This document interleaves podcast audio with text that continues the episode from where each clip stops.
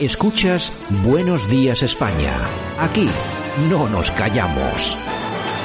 Y nosotros que continuamos en tiempo de información, en esta ocasión vamos a charlar con nuestra amiga, bueno, que hacía tiempo que no pasaba por este programa, Hanan Serrou, nuestra amiga Hanan Serrou en Cataluña. Doña Hanan, ¿qué tal? Buenos días. Hola, buenos días. Bueno, que hacía tiempo que no hablábamos, ¿eh? Pues sí, sí, sí. He estado ocupada por estas tierras. Bueno, me parece, me parece muy bien que has estado ahí peleando, como no podía ser de otra forma. Nosotros que nos alegramos muchísimo y también nos alegramos de que, de que regreses a estos micrófonos que ya sabes que, que son tu, tu casa. Bueno, y además que vuelves con polémica, vuelves con polémica, Hanan, porque, oye, ni más ni menos han producido incluso detenciones dentro de la Comisión Islámica de España. Tú que eres una, lógicamente entendida en todo esto, pues bueno, me gustaría empezar por el principio y preguntarte, sobre todo para nuestros oyentes que no saben, que no saben exactamente qué es lo que es, eh, que nos definas qué es la Comisión Islámica de España. Eh, la Comisión Islámica de España es el órgano representativo de, la, de las comunidades religiosas musulmanas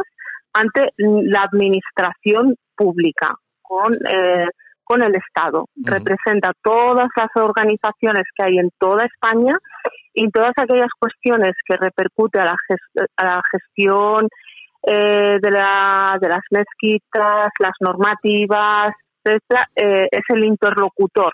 digamos, ¿no? Es decir, es la, persona de confianza, asesor en la gestión de la, de la comunidad musulmana en España. Es la cabeza visible del Islam en España. Es lo más importante del Islam en España, ¿no es así? Exacto. Y que desde el año eh, 90 1992 eh, se creó un pacto de gobierno por el cual se regía esta relación, se formalizaba y que ha ido evolucionando con el paso del tiempo, incorporando las nuevas organizaciones que se afederan a, esta, eh, a, este, a esta comisión. Bueno, pues ahora la noticia, la, la, noticia que ha llamado mucho la atención y también es cierto de la que no se habla demasiado, pero que ha llamado mucho la atención, es que se ha procedido a la detención del presidente de la Comisión Islámica de España, también de algunos de sus colaboradores, por eh, financiar de alguna forma el yihadismo, el terrorismo. Es así, ¿no?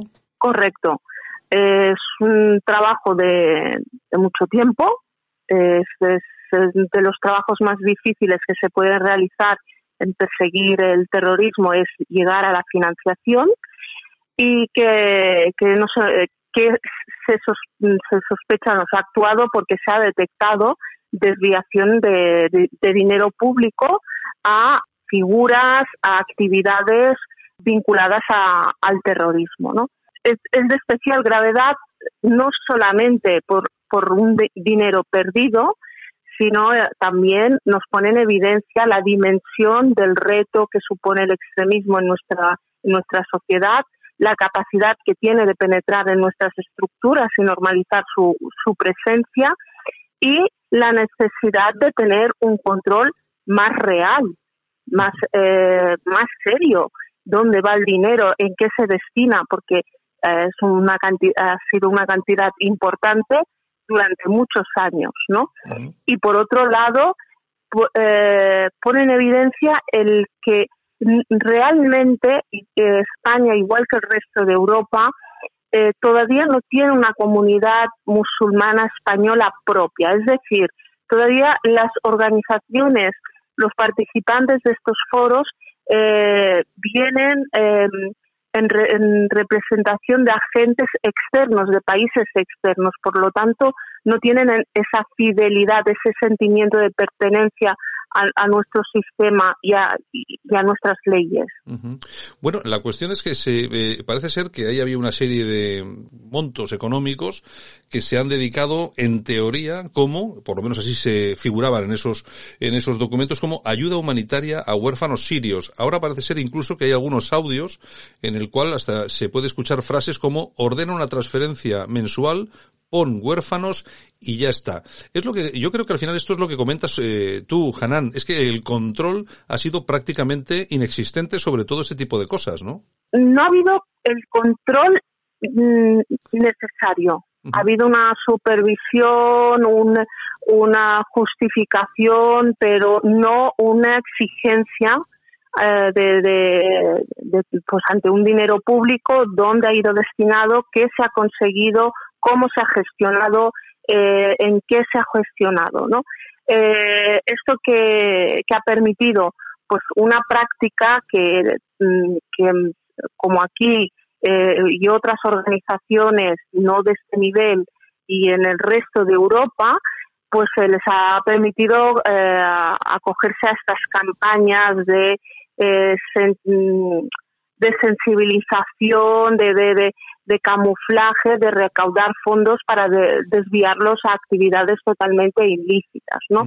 Eh, no todos los musulmanes que han que han estado en eh, han participado en estas eh, organizaciones son conscientes ni ellos mismos son víctimas, ¿no? Que muchas veces pues creen, hacen lo, practican eh, lo que es la sadaqa, el donativo, la, caridad, eh, pensando que es una acción de buena fe.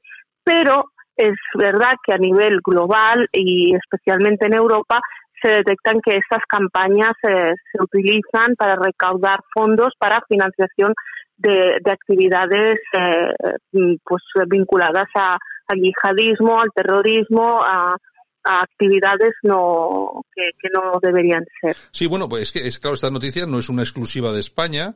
Lo que pasa es que esta vez nos toca a nosotros, hablamos de ello, pero bueno, esto ha pasado y además se ha localizado pues en Francia, en el Reino Unido, en eh, bueno, en un montón de países europeos donde ha ocurrido eh, prácticamente lo, mismo. Una una de las cuestiones preocupantes también de todo esto es que eh, la Comisión Islámica de España es la que se dedica o por lo menos es la que fija, ¿no? los parámetros para enseñar el Islam en las, en las escuelas, ¿no? Correcto. Es el referente que articula el proyecto de la, de la educación de la asignatura del Islam en las escuelas de, de toda España, en las escuelas públicas. Por lo tanto, tiene especial interés y sensibilidad el que esto se gestione de la manera más pulcra y correcta posible. Eh, esto nos lleva ante un ante una, un escenario realmente complejo de especial sensibilidad que hay que responder con hay que responder con responsabilidad exigiendo eh, que, que se revisen los protocolos de selección y formación de, de esta asignatura y, eh, y quiénes eh, son los que están dando estas asignaturas en nuestras escuelas. Mm, claro, porque es que nosotros hasta ahora, y hay que recordar que de esto nosotros ya hemos hablado aquí hace mucho tiempo, eh, Hanam, yo creo que hace, hace años incluso que hemos hablado de todos estos temas, eh, que venimos, y venimos avisando de esto hace bastante, pero bueno, aparte de esto hay dos, dos cuestiones también que son, eh, que son muy importantes. Por un lado, hay un grave problema, sobre todo por parte del CNI y también de justicia. Claro, ellos piensan, ¿a quién, quién va a estar al frente de todo el tema de organizativo de lo que es el Islam en España? Claro, es problemático porque eh, yo creo que el Islam eh, no, es, no depende eh, simplemente de personas, sino que depende también de países extranjeros, ¿no? En España, quien lleva el, el, cotarro, es decir, quien manda aquí en todo esto de las organizaciones del Islam, yo creo que es Marruecos, ¿no? Bueno, ha habido un intento por parte de Marruecos, hay un intento también por parte de Arabia Saudí, y ese es eh, lo que decía antes, ¿no? Esas injerencias que hay del exterior, ¿no? ¿Por qué? Porque no ha habido la evolución eh, interna de, los españoles musulmanes propios de, digamos, de, la tierra que se han podido organizar y eh, ser un interlocutor válido, ¿no? Ante esa falta de organización, pues eh, los agentes externos han penetrado con eh, la doble finalidad, ¿no? Por un lado, asentar eh, su propio modelo de Islam y por el otro, penetrar en nuestras instituciones.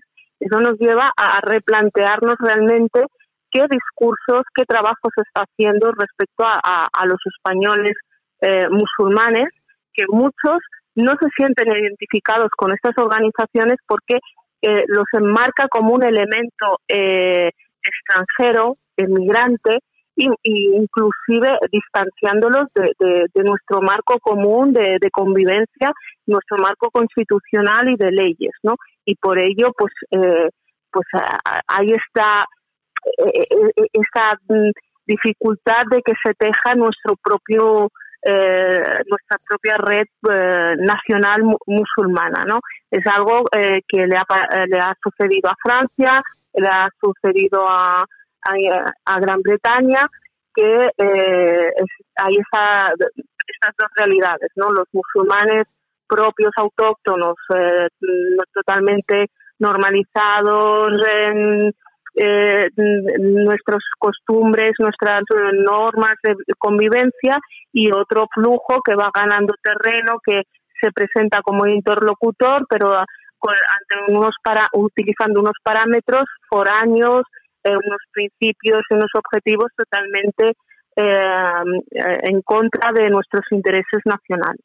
Eh, uno de los temas recurrentes cuando se habla de radicalización de, de personas eh, en España, bueno, y en todo el mundo, siempre se habla de las cárceles, que es, un, es uno de los focos donde hay radicalización, y luego también se comenta el tema de las mezquitas. Hombre, vamos a ver, no, no podemos generalizar, porque generalizar nunca es bueno, no se puede decir que en todas las mezquitas se enseña una cosa u otra, pero sí es cierto, y en, los últimos tiempos se ha visto, porque ha habido detenciones, eh, eh incluso el, terroristas eh, que han actuado en España, pues sí que salían de algunas mezquitas. Yo creo que, eh, y sin ánimo de, generalizar, porque no, quisiera generalizar porque no sería justo, pero sí es cierto que debería haber un control un poco más exhaustivo, por, por lo menos en las mezquitas sí, para controlar esos mensajes de los imanes, ¿no, Hanan? Yo creo que mm, tenemos que empezar a, entender que el imán no puede ser una figura ajena a nuestra sociedad tiene que ser alguien de nuestro entorno que entienda y participe de nuestros códigos sociales. Eso por empezar. Después, una mezquita no eh, se debe entender como un elemento de un colectivo. Eh, la sociedad ha evolucionado, no somos estáticos, eh, las creencias cada vez son más diversas y por lo tanto las mezquitas tienen que acabar siendo un lugar que pertenece a todos, no a un colectivo, no a, un a, una identidad político, religiosa o, a un determinado origen, ¿no? Eh, es la única forma de acabar con estos guetos y con estos oratorios que al final se les da un, mal uso. Y, eh, y evidentemente eh, habrán oratorios, mezquitas que se tendrán que acabar cerrando por mala praxis y habrán aquellas que, pues que, funcionan como cualquier otro eh, espacio de culto de donde se practica una fe sin más aspiración ni, ni ambición que, que ejercer la libertad de culto que está garantizada en nuestra Constitución. Pues muy bien, Hanan Serrou, gracias por visitar nuestra, nuestros micrófonos, gracias por estar con nosotros y darnos un poco de luz sobre todo lo que está ocurriendo en todo lo que es este mundo islámico, el Islam en España, con tantos problemas. Y bueno, que iremos estudiando poco a poco y lógicamente con tu ayuda aquí en nuestros micrófonos iremos viendo muchas más cosas. Hanan. Un placer, eh, es, un placer eh, volver a estar con todos vosotros y tenemos todos, el conjunto de la sociedad, un gran reto por delante que, que tenemos que afrontar hablando de ello. Muy bien, Hanan, un abrazo. Un abrazo.